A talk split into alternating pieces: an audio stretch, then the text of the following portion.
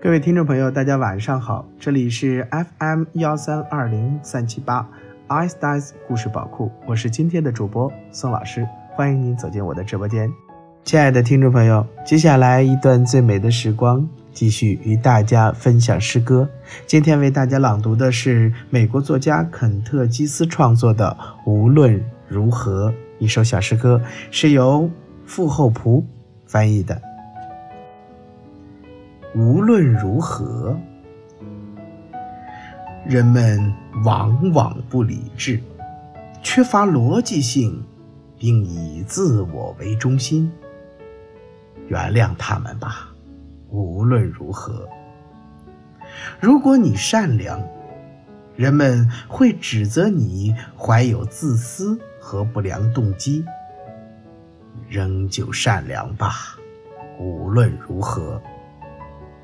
如果你成功了，你会赢得一些假朋友和一些真敌人。还是去成功吧，无论如何。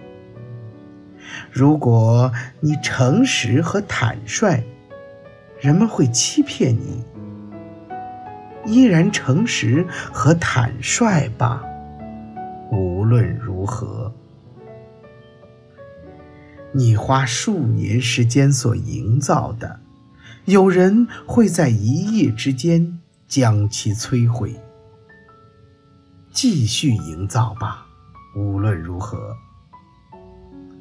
如果你找到了安宁和幸福，他们会嫉妒你。依旧欢乐吧，无论如何。你今天做的好事。人们往往明天就会忘记。依然去做好事吧，无论如何。你将你拥有的最好的东西贡献给世界，再多也不够。继续将最好的奉献给世界吧，无论如何。你瞧，归根到底。这是你和上帝之间的事，而绝不是你和他人之间的事。无论如何，